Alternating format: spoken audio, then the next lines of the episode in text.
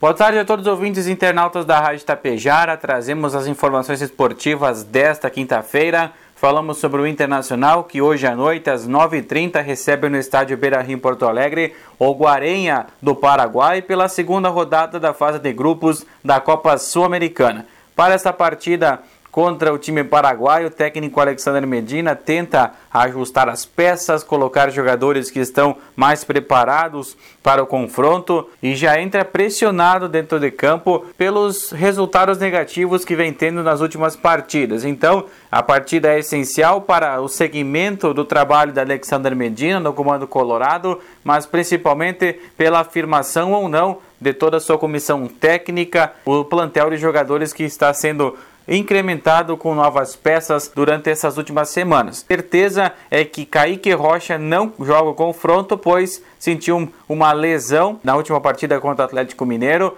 para por cinco semanas e é o desfalque colorado para o compromisso desta noite, que tem transmissão anunciada apenas pela Comebol TV na TV fechada.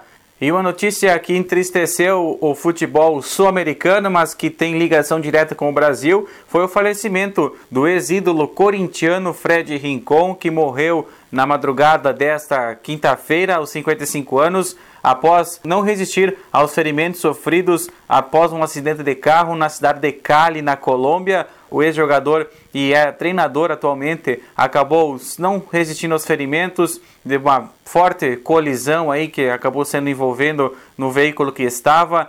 Então é uma lástima para o torcedor corintiano, principalmente, mas que muitos adeptos do futebol brasileiro gostavam do futebol do Fred Rincon e agora deixa muita saudade a toda sua torcida do Corinthians, do Brasil, mas principalmente a torcida colombiana. Ainda na segunda-feira chegou a passar por uma cirurgia de emergência para tentar mudar um pouco o seu quadro clínico, porém, então, nesta madrugada não resistiu aos ferimentos e acabou falecendo.